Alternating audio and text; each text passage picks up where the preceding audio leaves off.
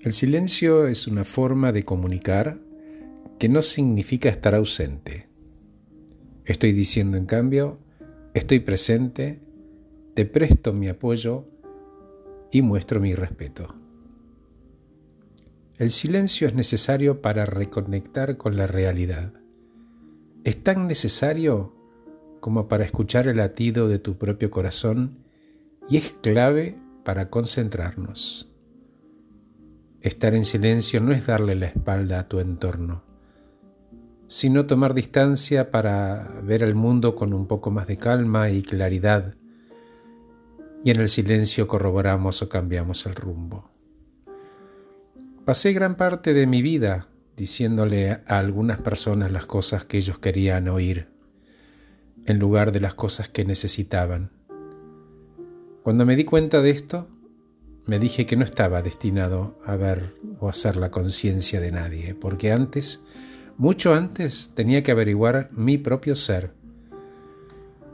Entonces decidí empecé, empezar a callar, a no decir nada, para aprender dos cosas principalmente. La primera es que cuando hablo, repito lo que sé y no aprendo nada nuevo. Y lo segundo fue que esa validación que yo buscaba no necesita palabras para confirmar que existe, que podía quedarme tranquilo.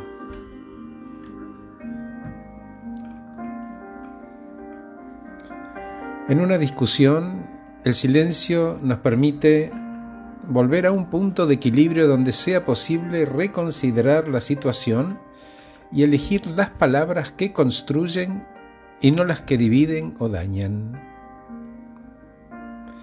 Cuando el silencio es un elemento más de la conversación, le estamos dando a la otra persona la oportunidad de compartir información y a nosotros de comprender y aprender.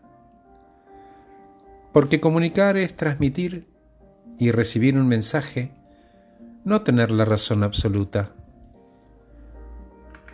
Las conversaciones que llevan a una pelea se caracterizan por la incapacidad de las personas de estar en silencio frente a cosas sin importancia en el terreno de lo práctico. El famoso ¿para qué voy a decir esto, no? Si no suma, hace daño, mejor me lo guardo. Algunos permanecen en silencio no para escuchar al otro ni entender su razonamiento, sino para armar el retruco.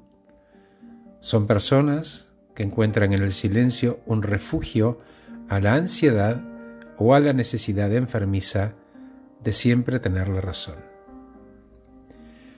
Te dejo con una frase de Luther King que dice así, al final no recordaremos las palabras de nuestros enemigos, sino los silencios de nuestros amigos. Gracias por escucharme. Soy Horacio Velotti. Acabo de regalarte este podcast titulado El silencio que construye. Gracias, te dejo con la música.